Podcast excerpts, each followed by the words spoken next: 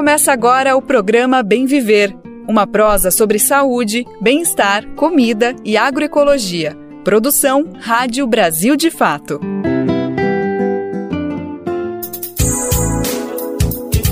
Hoje é quarta-feira, dia 17 de maio de 2023. Estamos na sintonia de mais uma edição do nosso queridíssimo programa Bem Viver, uma produção do Brasil de Fato. Hoje, comigo, Daniel Lamir, porque o nosso titular Lucas Weber está de folga, está descansando, dia merecido para ele. Então, Agora eu assumo essa responsabilidade de tocar a nossa prosa, mas amanhã Lucas já assume novamente aqui na apresentação. E olhando para a pauta do dia, eu tenho a dizer: vamos discutir a defesa do bem viver sem abrir mão do noticiário que anda mexendo com a gente no dia a dia. Então vem comigo, vem com a gente saber os destaques do programa de hoje. Otimismo para cifras e ameaça para vidas indígenas. Projeto chamado como Novo Pré-Sal põe em risco a foz do rio Amazonas.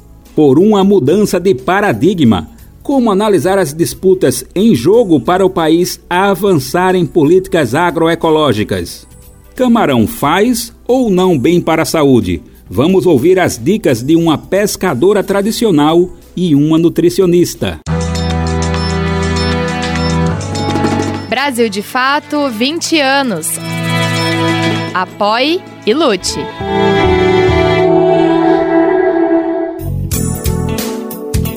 Gente está no ar com o Bem Viver de segunda a sexta-feira, sempre às 11 horas da manhã na Rádio Brasil Atual 98,9 FM na Grande São Paulo. Também nesse horário pela nossa rádio web no site radio.brasildefato.com.br que você, claro, pode ouvir em qualquer lugar do mundo. Quer mais? Dá para ouvir o programa nos aplicativos de podcasts. E tem mais! Na rede de rádios parceiras que retransmitem o bem viver de norte a sul do país. São mais de 100 emissoras. Se você ainda não faz parte dessa rede, corre agora mesmo e vai no radio.brasildefato.com.br. Lá você acessa o espaço como ser uma rádio parceira. Aliás, nós queremos manter um contato constante contigo. Manda seu recado aqui para o Bem Viver. A nossa prosa deve ser permanente aqui no rádio. Vou falar agora mesmo: e-mail e número de WhatsApp. O endereço é radio@brasildefato.com.br. Também acompanhamos todos os recadinhos que chegam no número DDD 11 95691 6046. Programa Bem Viver. Sua edição diária sobre saúde, bem-estar, comida e agroecologia.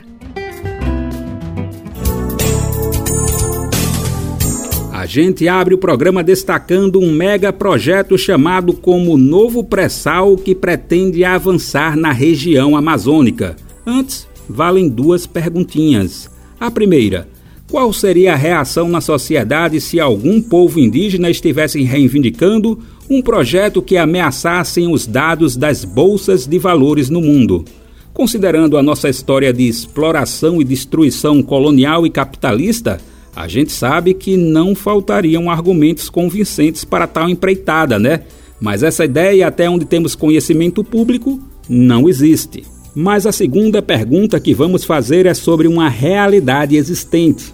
Qual deve ou deveria ser a reação da sociedade se um megaprojeto põe em risco a foz do rio Amazonas e ameaça uma das maiores riquezas de vários povos ameríndios e amazônicos?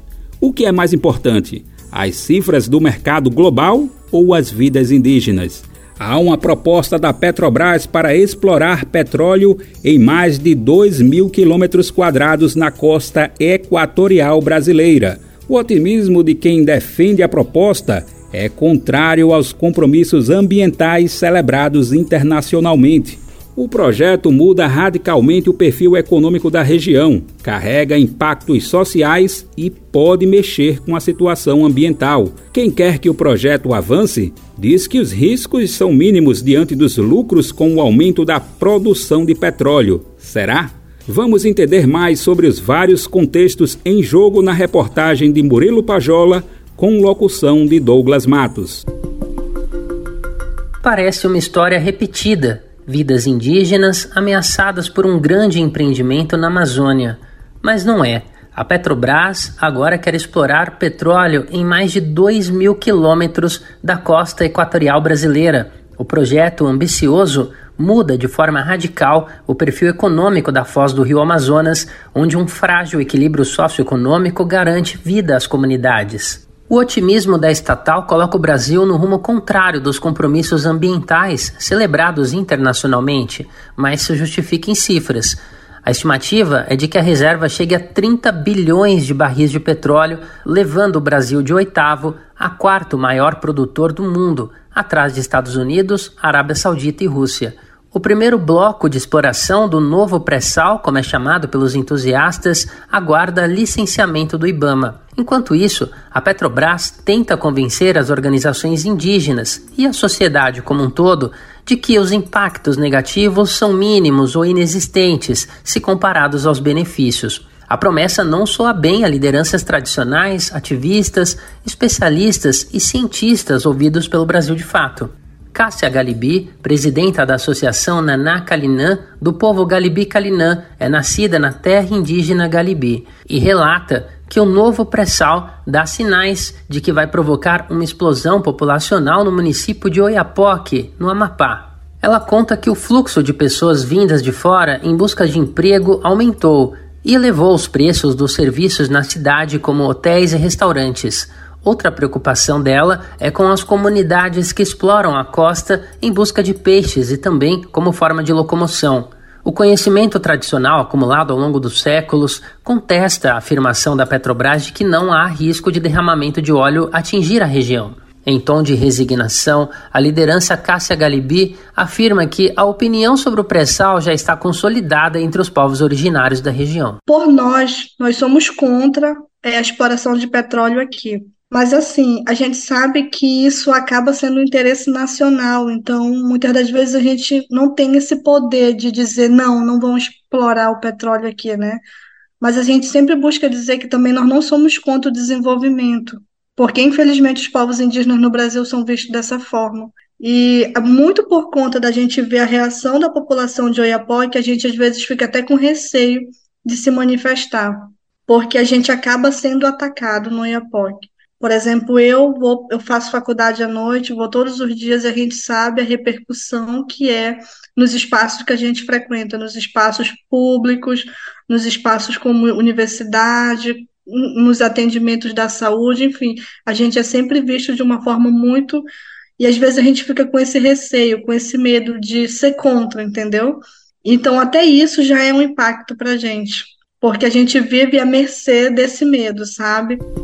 O risco de catástrofe ambiental é considerado uma realidade, tanto que duas petrolíferas internacionais já desistiram da ideia. O alerta é que o empreendimento pode prejudicar comunidades inteiras de forma permanente. A Petrobras, por outro lado, insiste que a empresa cumpre todas as exigências e está aguardando a decisão do governo. A coordenadora da Articulação dos Povos e Organizações Indígenas do Amapá e Norte do Pará, Priscila Caripuna, afirma que o IBAMA e a FUNAI têm mostrado disposição para o diálogo com os povos da região. Ela aposta que um grupo de trabalho criado com a Petrobras e organizações parceiras possa resultar em medidas que, ao menos, atenuem os impactos socioambientais. Infelizmente, nós estamos tendo pouco contato. É, quando se fala de de protocolo de consulta, quando se fala de se consultar as regiões que vão ser afetadas, uh, dentro e em torno desses, dessa, desse local que vão ser feitos esses empreendimentos, tinha que ser feito o estudo, seguir o protocolo de consulta, que é realizar consultante do estudo. E a Petrobras não faz isso. Se não é os povos indígenas que vai atrás, que diz que quer dialogar, que diz que a gente precisa ser consultado, que a gente precisa mapear os locais e ver qual tipo de impacto que está dentro do território, eles não vão fazer, porque não é interesse do governo fazer. Né? Nós sabemos disso. A estratégia das organizações socioambientais é pressionar o IBAMA contra a concessão da licença do primeiro bloco de exploração a ser analisado, o de número 59, a cerca de 160 quilômetros da costa do Oiapoque e a 500 quilômetros da foz do rio Amazonas. Mais de 80 organizações da sociedade civil reunidas no Observatório do Clima enviaram um ofício ao governo federal pedindo uma análise mais ampla, que não considere apenas um bloco de cada vez, mas o impacto geral das perfurações ao longo de toda a margem equatorial. Sueli Araújo, especialista sênior em políticas públicas do Observatório do Clima, foi presidente do IBAMA até 2019.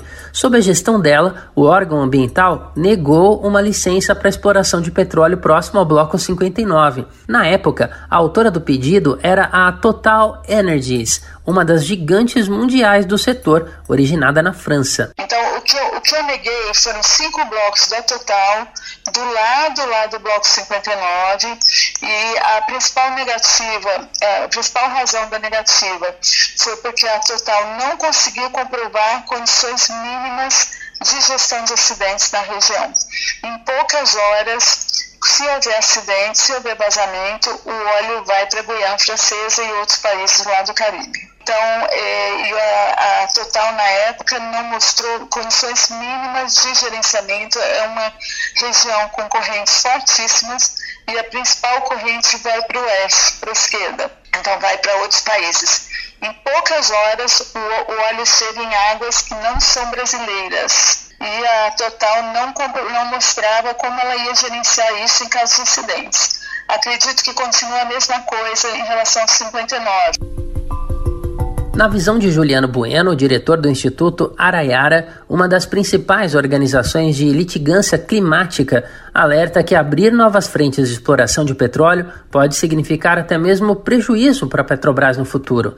Esse é um dos motivos, segundo ele, que fizeram as petrolíferas internacionais desistirem da margem equatorial brasileira porque ao perfurarem os poços agora, o primeiro barril só estaria pronto daqui a quase 10 anos, um período em que o mundo deve diminuir a demanda por combustíveis fósseis. Juliano lembra ainda que na margem equatorial do Brasil estão grandes produtores de mariscos, peixes e lagostas, produtos com alto valor comercial. Eu acho que qualquer técnico, qualquer engenheiro de petróleo, qualquer engenheiro ambiental que expressa que não há risco, peca com a responsabilidade ou com a verdade. Eu vou te dar os elementos técnicos que nós divergimos dessa fala.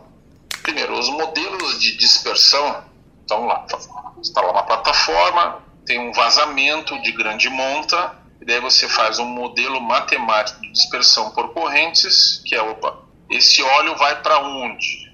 E daí o óleo desse eventual acidente nunca chegou num modelo que foi projetado pela Petrobras na costa. Só que vamos lá. É só na costa que a gente tem problema com pessoas? Não. Que o peixe, pescado, ele se reproduz e ele se alimenta dentro do mar, nas suas diversas profundidades, dependendo do tipo de espécie, o que vai gerar desabastecimento, o que vai gerar insegurança alimentar, o que vai gerar insegurança econômica e o que vai gerar um abatimento do, daquele sistema altamente sensível. A Petrobras informou que está conduzindo de forma diligente o processo de licenciamento ambiental, atendendo todas as exigências definidas pelos órgãos ambientais, e reforçou que vai acatar qualquer decisão, seja liberando a perfuração ou optando por aprofundamento de estudos para avaliar a viabilidade de execução de uma campanha na bacia.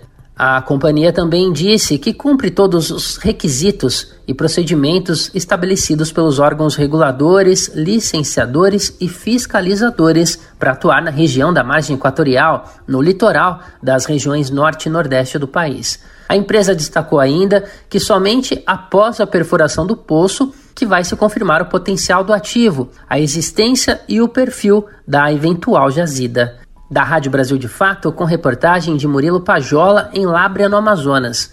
Locução: Douglas Matos. A gente segue acompanhando o assunto aqui no Bem Viver e destaca o seguinte: defender a Petrobras cada vez mais como empresa pública é evitar que situações como essa aconteçam.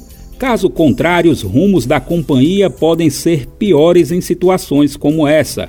Defender a Petrobras pública é defender uma empresa voltada aos interesses populares e reforçando o seguinte: respeitando a diversidade dos povos e as muitas formas de vida. Vale a gente refletir sempre o que está em jogo quando a gente abastece o carro ou pega qualquer transporte motorizado no dia a dia. Além do preço que sempre queremos mais baixo para a gasolina, o álcool, o diesel ou o gás natural, como é que essa produção está sendo feita? Obviamente que ninguém quer se locomover à custa de mais vidas e sofrimentos para os povos, né? Mais uma sobre combustíveis. A partir de hoje, a gasolina e o diesel ficam mais baratos no país. Uma curiosidade: o anúncio foi feito horas depois da mudança na política de preços da Petrobras, ou seja, foi uma intervenção que mexeu nos interesses em jogo pelo controle da estatal. Os novos valores se referem à venda feita pela companhia às empresas que repassam o combustível aos postos a estatal está colocando fim na política de paridade com o mercado internacional. Essa medida passou a ser adotada pelo governo golpista de Michel Temer e foi reforçada no mandato de Jair Bolsonaro. Quem, obviamente, não curtiu essa medida dos governos anteriores foi a maioria da população, que sofreu com a gasolina chegando a custar até R$ 8,00 o litro. Já quem curtiu e lucrou muito foram alguns poucos acionistas muito ricos. Sabe aquela gente que, por exemplo, pode presentear as outras com joias milionárias, né? É que com a política de paridade de preços ao mercado internacional, a Petrobras pagava dividendos astronômicos a esses acionistas. Vamos saber um pouco mais da mudança na política de preços da Petrobras na reportagem de Vinícius Konchinski, com locução de Douglas Matos. Horas após anunciar mudança na política de preço dos combustíveis, a Petrobras confirmou quedas expressivas nos valores cobrados às distribuidoras. A partir desta quarta-feira, o preço médio de venda do litro do diesel cairá 44 centavos, enquanto o litro da gasolina ficará em média 40 centavos mais baixo. Os novos valores se referem à venda feita pela estatal às empresas que repassam o combustível aos postos. O diesel, que estava sendo comercializado a R$ 3,46 por litro, passa para R$ 3,02. Já a gasolina sai de R$ 3,18 para R$ 2,78. Os preços finais aos consumidores dependem de outros fatores, como as misturas que são feitas para a composição do combustível vendido nos postos, os lucros dos intermediários e impostos aplicados. Segundo cálculos da Petrobras, o consumidor final deverá pagar, em média, R$ 5,18 pelo litro do diesel e R$ 5,20 pela gasolina. Nesta terça-feira, a estatal confirmou a mudança na política de preços de combustíveis praticada nas refinarias, colocando fim na paridade com o mercado internacional adotada pelo governo Michel Temer e reforçada no mandato de Jair Bolsonaro, que fez o Brasil ter um dos combustíveis mais caros do mundo enquanto pagava dividendos a acionistas. Da Rádio Brasil de Fato, com reportagem de Vinícius Konchinski em Curitiba, no Paraná. Locução: Douglas Matos. É por essa e por outras que a gente lembra o que foi dito agora há pouco. Tem muita coisa em jogo quando abastecemos e utilizamos qualquer transporte motorizado. Entre os muitos interesses em jogo, é óbvio que o desenvolvimento da economia é importante, mas sem deixar que as cifras destruam ainda mais a natureza, ameace diretamente as vidas e aumente as desigualdades sociais e econômicas. Presidente Luiz Inácio Lula da Silva segue nesta quarta para Hiroshima, no Japão. Ele foi convidado para a reunião de cúpula do G7 que acontece da próxima sexta até o domingo, dia 21. O G7 junta as seis maiores economias do mundo e o Japão, ou seja, o Brasil não faz parte da cúpula, mas pode contribuir em parte com as resoluções finais do encontro. De acordo com a diplomacia brasileira, Um dos objetivos principais é que a declaração final esteja focada em garantir a segurança alimentar, principalmente nos países mais pobres. Dois documentos deverão ser apresentados ao final da cúpula. O primeiro terá a posição dos sete países membros em relação aos temas em pauta. O segundo vai englobar o posicionamento do G7 mais o dos países convidados. No caso, além do Brasil, Austrália, Comores, Ilhas Cook, Índia, Indonésia, República da Coreia e Vietnã. A lista inclui ainda representantes das Nações Unidas, Fundo Monetário Internacional, Banco Mundial, União Europeia e outras instituições.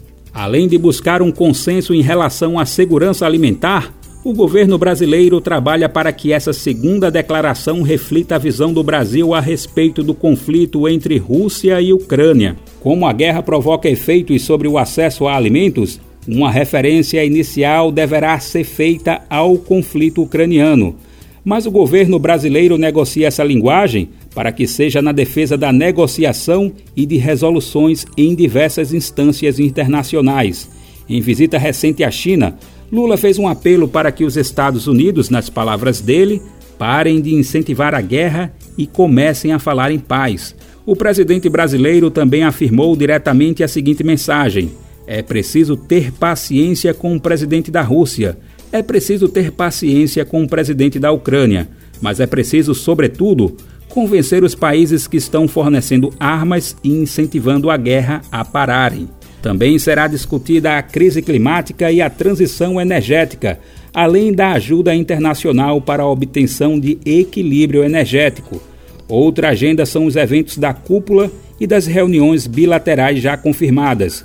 Lula também vai participar da visita dos chefes de Estado e de governo a um memorial para as vítimas do ataque nuclear a Hiroshima. A ofensiva foi perpetrada pelos Estados Unidos durante a Segunda Guerra Mundial. Esta será a sétima participação do presidente brasileiro em cúpulas do G7. As seis primeiras ocorreram nos dois primeiros mandatos dele, entre os anos de 2003 e 2009. Dessa vez, a presença do líder brasileiro ganha um peso maior, porque o Brasil assumirá a presidência do G20 no ano que vem. De acordo com o Ministério das Relações Exteriores, a retomada da participação do Brasil em reuniões do grupo sinaliza o engajamento do país com o G7. Também marca o equilíbrio no posicionamento brasileiro em temas sensíveis do cenário internacional. O papo agora é sobre segurança alimentar, agroecologia e reforma agrária. Três assuntos que não se separam, tão coladinhos Defender as políticas agroecológicas no Brasil, por exemplo, é uma das muitas formas de fazer avançar as ações e pensamentos de um bem viver. E falar em agroecologia é falar ao mesmo tempo do povo com terra para produzir alimentos saudáveis, respeitando a natureza e defendendo relações justas e solidárias entre as pessoas. Por isso, é possível fazer várias correlações entre as áreas e ecoar a importância delas avançarem no nosso país. Foi esse o sentido de uma conversa feita entre a repórter Nara Lacerda e Camilo Augusto Ramalho, do MST de Rondônia. A entrevista foi feita durante a Feira Nacional da Reforma Agrária, realizada até o último domingo em São Paulo. Vamos ouvir essa prosa boa e importante agora mesmo. Quem está aqui do meu lado é o Camilo Augusto Ramalho, que veio de Rondônia e faz parte do MST lá no estado. E a gente vai falar sobre agroecologia, porque falar de reforma agrária no Brasil hoje em dia é falar sobre produto orgânico e agroecologia. Tudo bem, Camilo? Obrigada, viu, pela presença. É, primeiro agradecer o convite aí em nome do, do MST muito importante esse espaço e vamos trocar uma ideia aí sobre agroecologia, sobre defesa dos bens comuns e do meio ambiente e sobre o nosso plano nacional dentro dele. Vamos nessa, então. Esse assunto é importantíssimo. E no debate político atualmente, parece que a agroecologia de repente virou um tema da moda, né? Inclusive do lado de lá de quem tenta nos atacar, né, Camilo? Por que, que você acha que esse assunto agroecologia está tão em voga hoje no Brasil, está sendo tão falado. Será que tem a ver com aqueles mais de 700 agrotóxicos que andaram sendo liberados aí, que estão apavorando parte da população? Pode ser, né? Com certeza, tem muito a ver, né? As pesquisas aí também indicam que a população começou a questionar as origens dos alimentos. Então, o agronegócio, como modelo de produção, também copta essas bandeiras de luta, né? Que é uma bandeira de luta antiga dos movimentos sociais do campo, a produção de alimentos saudáveis, e eles cooptaram isso agora e estão tentando tomar conta dessa luta e transformar isso em mercadoria, porque é isso que o capital faz, transforma tudo quanto for possível em mercadoria e tenta lucrar a partir disso. Mas a gente sabe que quem faz agroecologia de fato são os povos dos campos, das águas e das florestas, porque a agroecologia não é só plantar sem o agrotóxico tem muito mais, envolve relações humanas saudáveis, envolve cuidado e preservação dos bens comuns, envolve uma relação intrínseca do povo do campo com o povo da cidade, assim como a gente está vendo, né, Nara, nessa feira maravilhosa. Então é, vai muito além de não usar o veneno. E isso o agronegócio nunca vai conseguir fazer, que é produzir comida saudável, preservando o meio ambiente, plantando árvores, com gente presente fazendo as coisas e produzindo alimentos e colocando isso à disposição da população que mais precisa, que é isso que o MST faz ao longo dos seus quase 40 anos. É, não dá para a gente esquecer que mais de 70% dos alimentos que chegam à nossa mesa são produzidos no Brasil pela agricultura familiar, não é pelo agro pop, não, viu? E nessa agricultura familiar, a gente tem os nossos assentamentos, os nossos acampamentos, as nossas famílias agricultoras e a agroecologia muito, muito presente. A gente consegue falar um pouquinho, Camilo, sobre qual é a importância dessas iniciativas de é, é, agroecologia hoje, principalmente frente ao debate das mudanças climáticas e, enfim, é, é, dos danos ao meio ambiente que as atividades humanas vêm causando? Que importância tem a agroecologia nesse debate? O movimento Sem Terra entende que a agroecologia ela é a principal ferramenta de combate às mudanças climáticas do ponto de vista da produção no campo. Porque a gente entende, a história nos mostra e a prática concreta também nos mostra de que só é possível proteger os bens comuns na medida em que a gente tem pessoas envolvidas, né? Veja as áreas da Amazônia que ainda estão preservadas, as áreas da Mata Atlântica que ainda estão preservadas, as áreas do Cerrado que ainda estão preservadas, são as áreas onde há povos indígenas, povos tradicionais, ribeirinhos, que é onde é quem mantém é, essa biodiversidade e essa riqueza natural em pé e preservada. Só um, um exemplo que é muito ilustrativo disso é o pau-brasil mais antigo que existe no nosso país hoje, que não foi extinto. Que ainda está de pé. Que ainda está de pé e tem mais de 500 anos. Ele está localizado em uma área de assentamento do MST lá na Bahia, no extremo sul. E ele só está em pé hoje porque os sem terra estão lá cuidando dele. Não é porque é, não é porque é uma madeira importante, não, é porque tem gente que está lá cuidando e preservando isso na medida em que produz alimentos, porque ali naquela região também tem mais de mil famílias que produzem agroecologicamente e disponibilizam esses alimentos para a, a classe trabalhadora como um todo. Né? Então, a agroecologia é essa ferramenta, é a ferramenta que nos proporciona produzir alimentos saudáveis para o nosso povo, preservando o meio ambiente. Né? O arroz orgânico do MST é um exemplo disso, que é possível produzir em escala e com qualidade, preservando o meio ambiente, porque também lá onde eles produzem o arroz orgânico no Rio Grande do Sul, o maior assentamento que produz, que é o assentamento Filhos de Cepé, é o mesmo assentamento que mantém viva a bacia hidrográfica do Rio Gravataí, que abastece toda a região metropolitana de Porto Alegre. E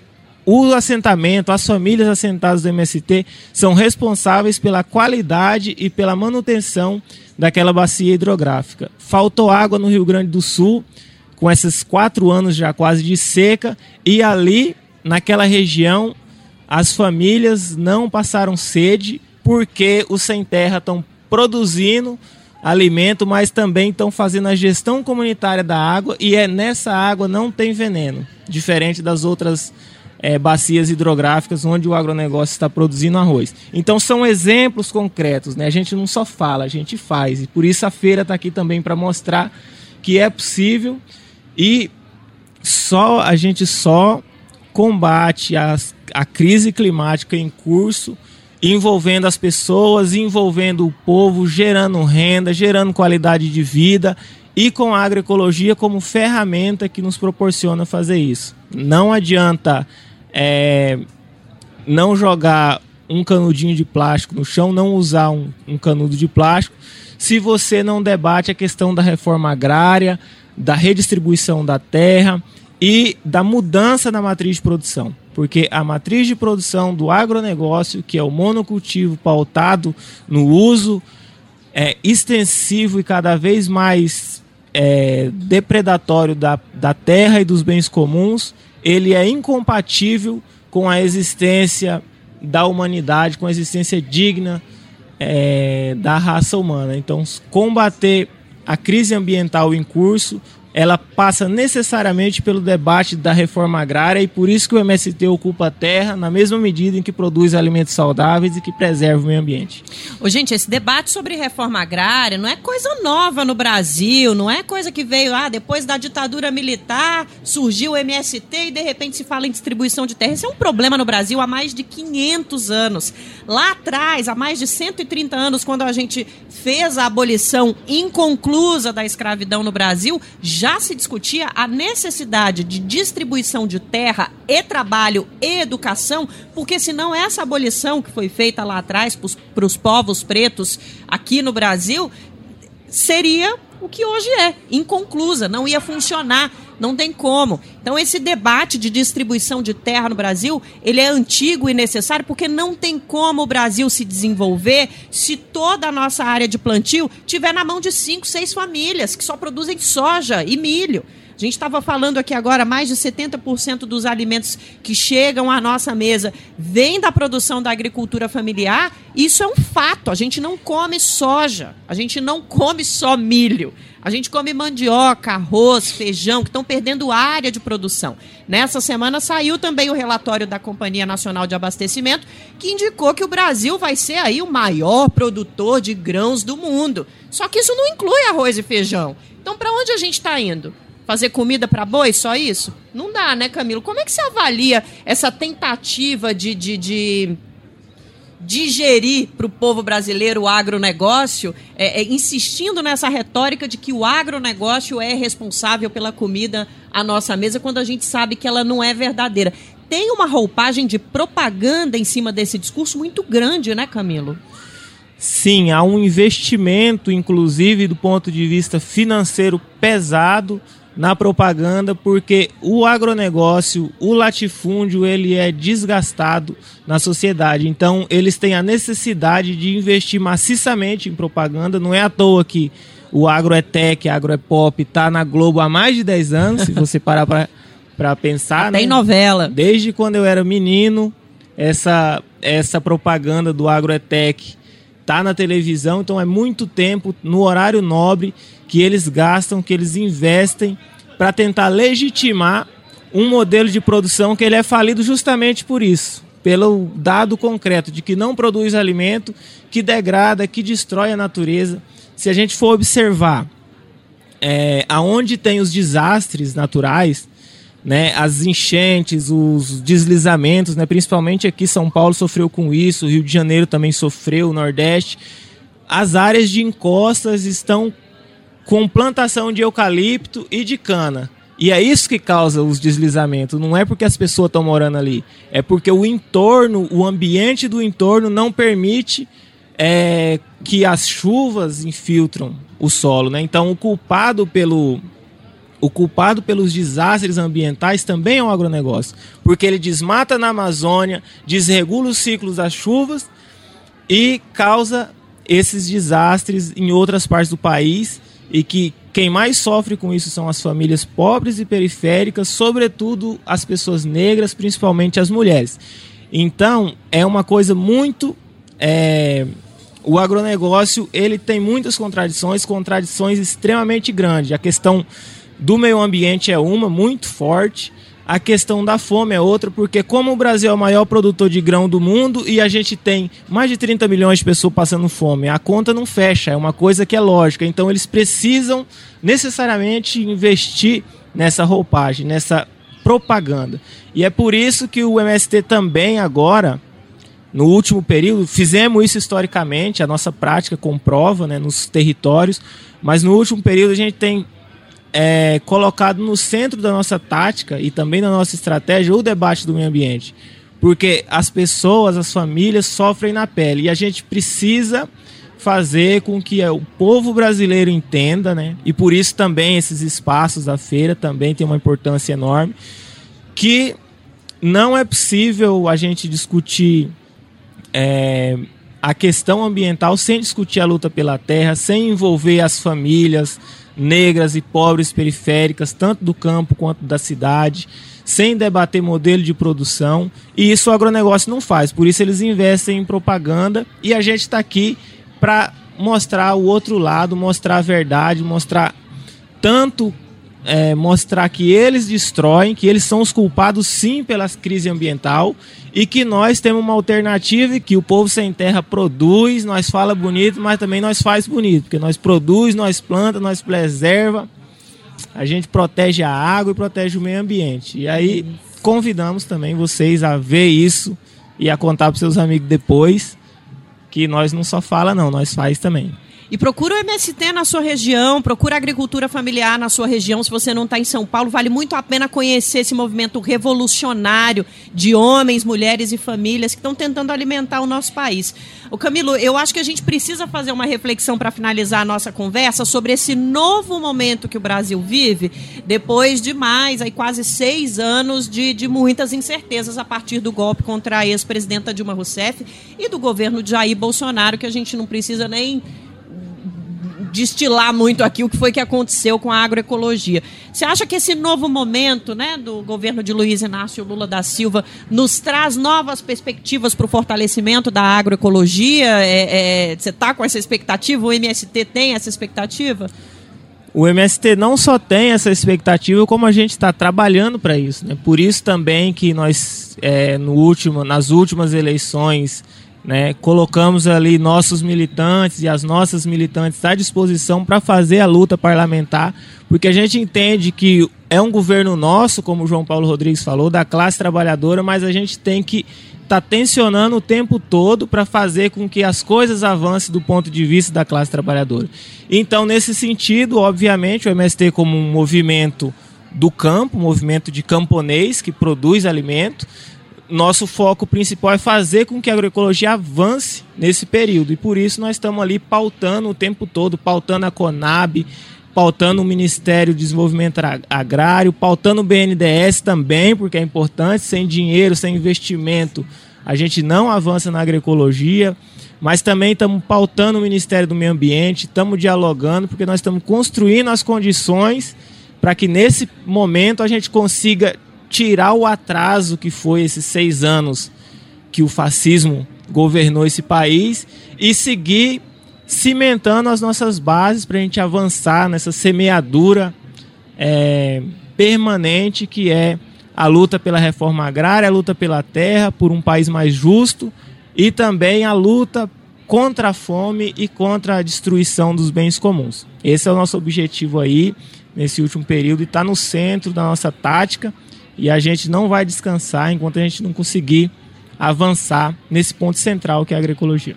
É isso. Camilo Augusto Ramalho, de Rondônia, faz parte do MST, conversou com a gente um pouquinho sobre a produção agroecológica no Brasil e essa Feira Nacional da Reforma Agrária maravilhosa. Obrigada, Camilo. Valeu. Obrigado, gente. Obrigado aí o Brasil de Fato pelo convite. Nós estamos à disposição. Segue o Sem Terra lá no Instagram, no Facebook, porque lá tem muita coisa boa também. E procure aí no site do MST o especial do Plano Nacional Plantar Árvores Produzir Alimentos Saudáveis, que é a síntese é, das propostas do MST para a solução da crise ambiental que a gente enfrenta hoje, que é essa encruzilhada histórica. Valeu, um abraço. Valeu, Nara. Obrigado. E até a próxima. A gente lembra mais uma vez Essa conversa foi gravada ao vivo durante a cobertura do Brasil de Fato da Feira Nacional da Reforma Agrária, que aconteceu até o último final de semana. E ainda tem mais para compartilhar, viu? Nos próximos dias a gente vai seguir trazendo mais materiais produzidos durante a transmissão que a Rádio Brasil de Fato realizou durante o evento. Vamos falar agora sobre direito ao trabalho. Os anúncios de demissões em massa estão se tornando uma problemática cada vez mais comum na sociedade. Tudo isso fica ainda mais preocupante em um contexto de precarização dos direitos trabalhistas e de fragilidades nas regulações do setor.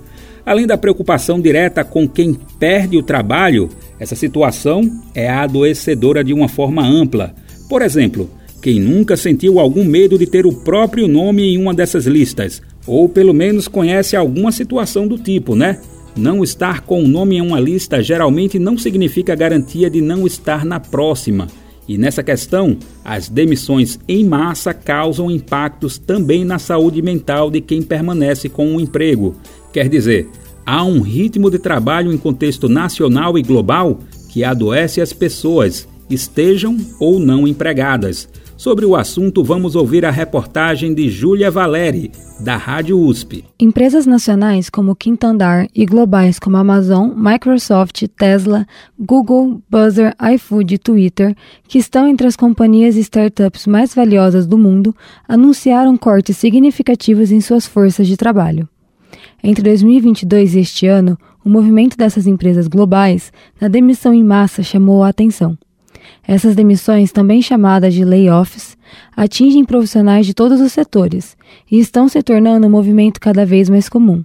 O professor Sérgio Canebler Jr., da Faculdade de Economia, Administração e Contabilidade da USP em Ribeirão Preto, atribui a causa das demissões em massa ao baixo rendimento das ações, à elevação nos juros e à escalada da inflação, principalmente em companhias de tecnologia. Também são empresas que têm uma forte dependência de recursos financeiros, principalmente quando elas são de pequeno porte, como as empresas startups, como, como as empresas de tecnologia que são dependentes do financiamento externo. Então, quando você tem um ambiente como esse, que você tem taxa de juro alta ou você tem momentos em que a, a atividade econômica tende a declinar, elas têm essa perspectiva, é possível que essas empresas se antecipem nos seus cortes. Por outro lado, essas ações têm efeitos psicológicos duradouros nos trabalhadores que permanecem empregados. É o caso da professora Ana Lu Egídio, que fala sobre as diversas demissões em massa que assistiu no seu local de trabalho. A cada vez que mudava a gestão, mudavam também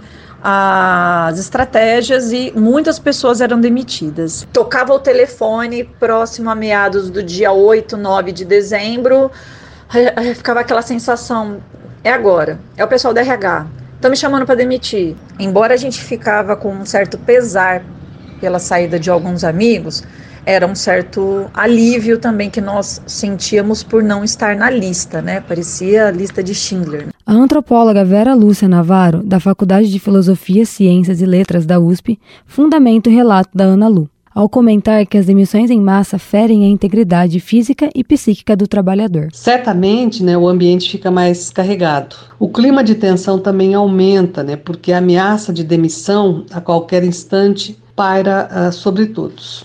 A qualquer momento, é, a empresa pode mandar seus trabalhadores embora, a depender de sua demanda por produtos ou serviços. É isso que tem acontecido, é isso que a gente tem observado.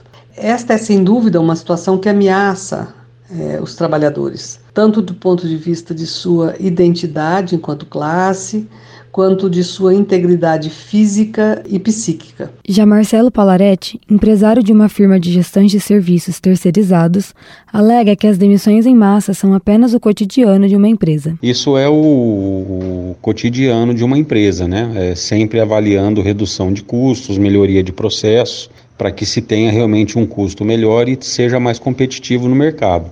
Então, a questão da redução de custo é uma, uma prática constante na empresa, né? Vera Lúcia explica, através do modelo de regulação da produção e do trabalho vigente, por que os layoffs são tão evidentes. Dentre esses novos modelos, ou seja, essas novas formas de regulação da produção e do trabalho que foram surgindo, o que teve maior capacidade de propagação, né, foi o toyotismo. E o objetivo maior deste método é o de produzir a baixos custos pequenas séries de produtos variados. É, se desenha aquilo que seríamos tentados a designar como fábrica mínima.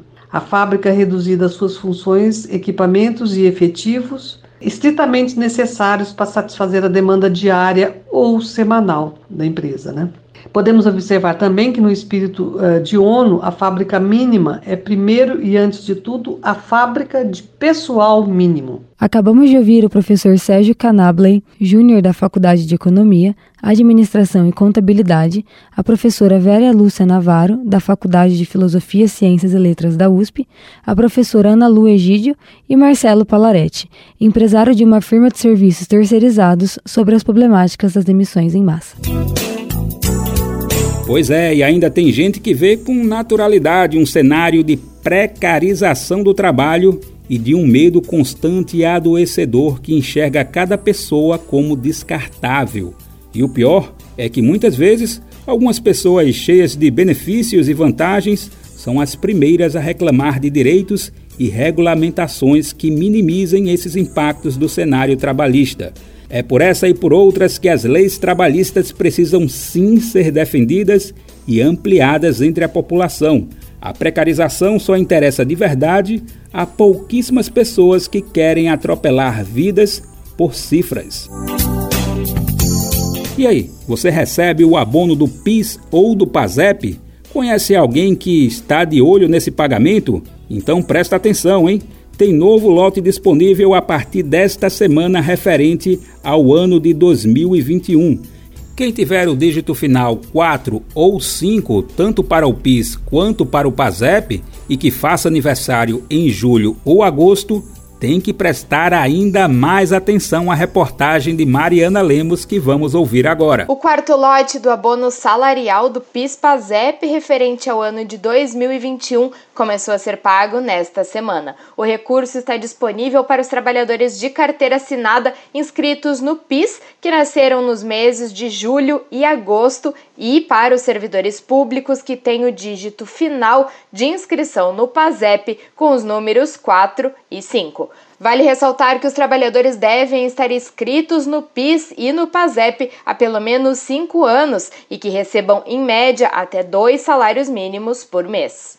Além disso, o trabalhador ou trabalhadora deve ter exercido atividade remunerada durante pelo menos 30 dias consecutivos ou não durante o ano base de 2021. Os valores a serem pagos variam de acordo com os meses trabalhados e pode ser recebido o valor de até R$ 1.320. O pagamento para quem está cadastrado no PIS é feito pela Caixa Econômica Federal. Já para quem está no PASEP, o valor será pago pelo Banco do Brasil. Os saques poderão ser feitos em caixas eletrônicas e em agências lotéricas até o dia 28 de dezembro deste ano. Para consultar o abono salarial e outras informações, acesse o aplicativo da Carteira de Trabalho Digital disponível para os sistemas Android e Apple. Você também pode ligar gratuitamente para a central Alô Trabalho pelo número 158.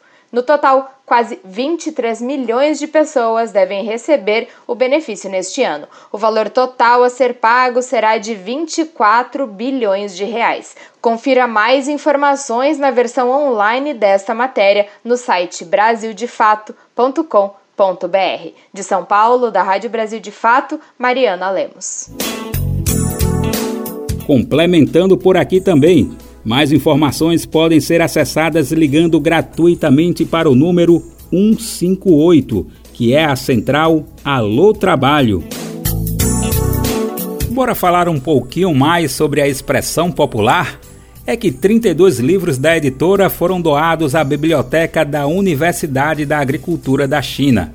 A iniciativa foi feita junto com o MST, Movimento dos Trabalhadores Rurais Sem Terra, em um diálogo que visa o intercâmbio de conhecimento e a aquisição de maquinário para o campesinato do Brasil. Para sentir o peso da questão, vai um dado. A Universidade de Agricultura da China é a segunda mais importante instituição de pesquisa e ensino em agricultura do mundo. Vamos saber mais detalhes sobre o assunto na reportagem de Luísa Reff, de Pequim, na China, com locução de Douglas Matos. A Biblioteca da Universidade de Agricultura da China, a UAC, recebeu uma doação de 32 títulos da editora Expressão Popular. As temáticas dos livros vão desde o histórico e a atualidade da questão agrária no Brasil, como as coleções As Experiências Históricas de Reforma Agrária no Mundo e Questão Agrária, a história e aprendizado do Movimento dos Trabalhadores Rurais Sem Terra, o MST. Ainda entre os temas, pedagogia do movimento sem terra e a produção ecológica de arroz e a reforma agrária popular. A cerimônia de doação foi articulada pela Associação Internacional de Cooperação Popular, conhecida como Baobab. Nos últimos dois anos, a entidade vem promovendo o intercâmbio entre movimentos e organizações do campo no sul global, como a UAC, buscando fortalecer a agricultura camponesa, a soberania alimentar, a agroecologia e o cuidado com a natureza. A Universidade de Agricultura da China é a segunda mais importante instituição de pesquisa e ensino em agricultura do mundo. Ela foi criada em 1905 e atualmente possui 12 mil estudantes de graduação, distribuídos em 66 cursos, e mais 9 mil estudantes de pós-graduação, matriculados em alguns dos 32 mestrados ou 21 doutorados da instituição. Do total de estudantes, cerca de 500 são estrangeiros.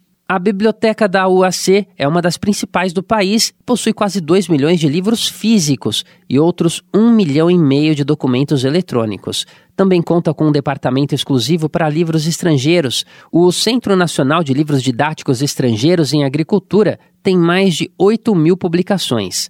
Essa doação foi proposta durante visita do dirigente nacional do MST, João Pedro Stedley, à universidade junto à governadora do Rio Grande do Norte, Fátima Bezerra, nos marcos da visita de Estado do presidente Lula em abril.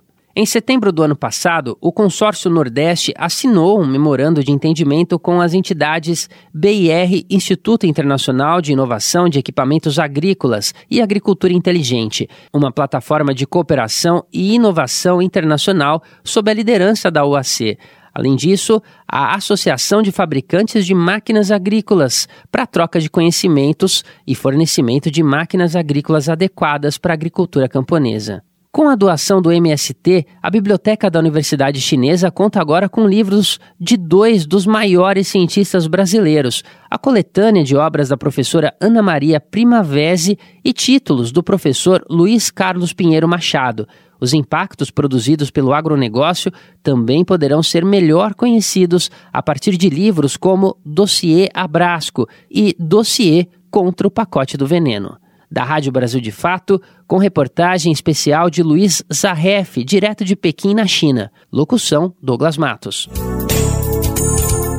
Com certeza, conhecimentos valiosíssimos que vão ajudar em novos espaços. Lembrando que você encontra outras obras como essas, citadas na matéria, acessando o site expressãopopular.com.br. O assunto agora é alimentação e sua relação com os conhecimentos. Vamos falar sobre camarão. É muito comum que as pessoas tenham dúvidas se esse crustáceo faz bem ou não para a saúde, ou sobre quais são as dicas para aproveitar melhor seus nutrientes. Isso ainda sem esquecer que o camarão deve estar disponível para todas as pessoas, obviamente que gostem e que não tenham alguma restrição ou cuidado específico alimentar. Na reportagem que vamos ouvir agora, por exemplo, a mensagem da pescadora tradicional Nega Duda é nítida e direta quanto à questão socioeconômica. Ela diz que pobre pode e deve comer camarão, porque são as mãos do pobre que vão buscar esse camarão. Vamos ouvir agora o quadro Alimento é Saúde, com reportagem de Pedro Estropaçolas e locução minha. Te aproxega, vivente. Comece agora o Alimento é Saúde.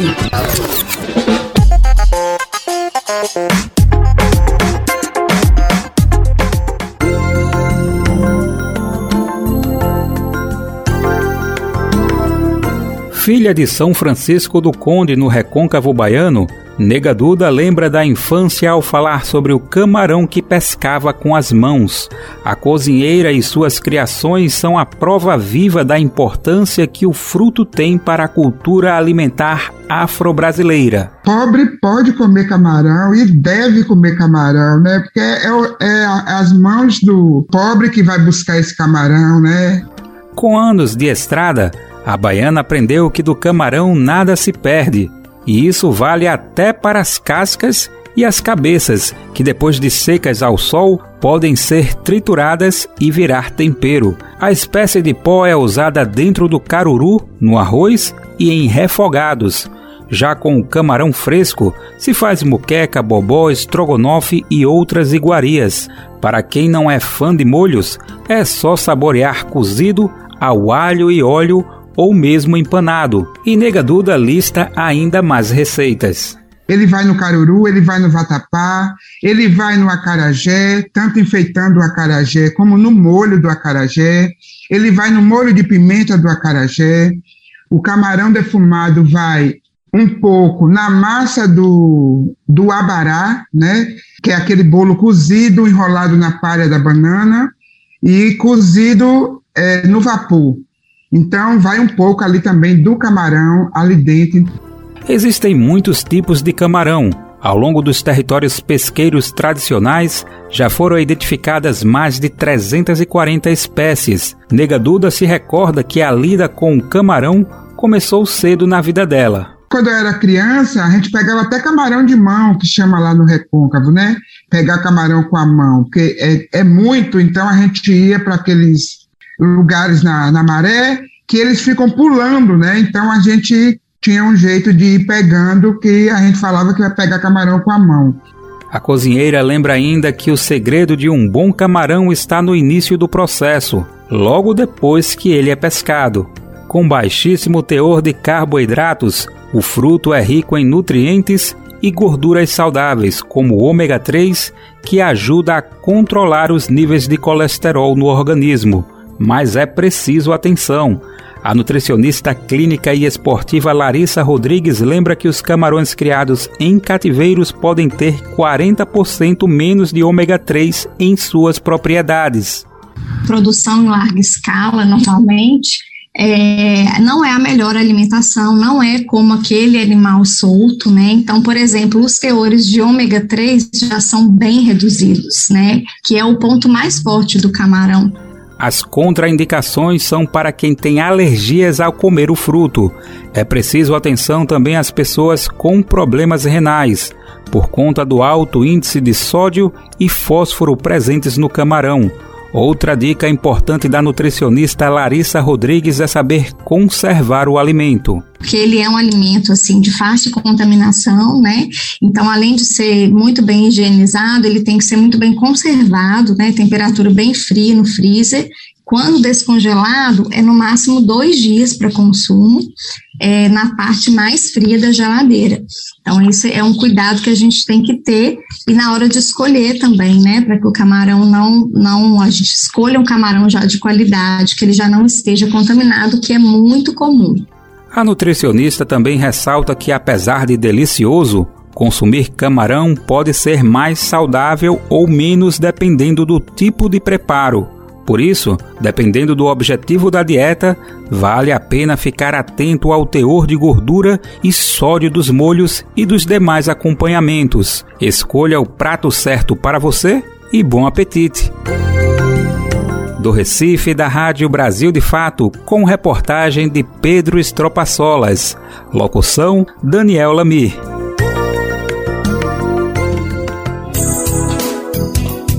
Eita, que bateram várias sensações agora. Além de imaginar o paladar do camarão, fiquei até imaginando o som de uma frigideira preparando esses alimentos, né? Eita, o que é que é isso, Paroche? Tá me despedindo, ué? tudo bem, já é a hora, né? O Bem Viver de hoje fica por aqui. A gente está de volta amanhã, quinta-feira, com mais uma edição inédita do nosso programa. Vale lembrar que quem vai acompanhar vocês é o nosso titular do Bem Viver, Lucas Weber, descansado e depois da merecida folga. O Bem Viver vai ao ar a partir das 11 da manhã na Rádio Brasil Atual 98,9 FM na Grande São Paulo ou no site radiobrasildefato.com.br. Lembrando que o Bem Viver vai ao ar em diversas emissoras pelo país. São várias emissoras que retransmitem o nosso programa e a lista completa você encontra no nosso site na matéria de divulgação diária do programa. Aqui a gente reforça o agradecimento e confiança de se somar nessa nossa caminhada de debate e construção de uma sociedade alinhada ao conceito do bem viver. Muito obrigado por estarem com a gente. Vamos nessa que tem muito mais pela frente. O Bem Viver também fica disponível como podcast no Spotify, Deezer, iTunes e Google Podcasts.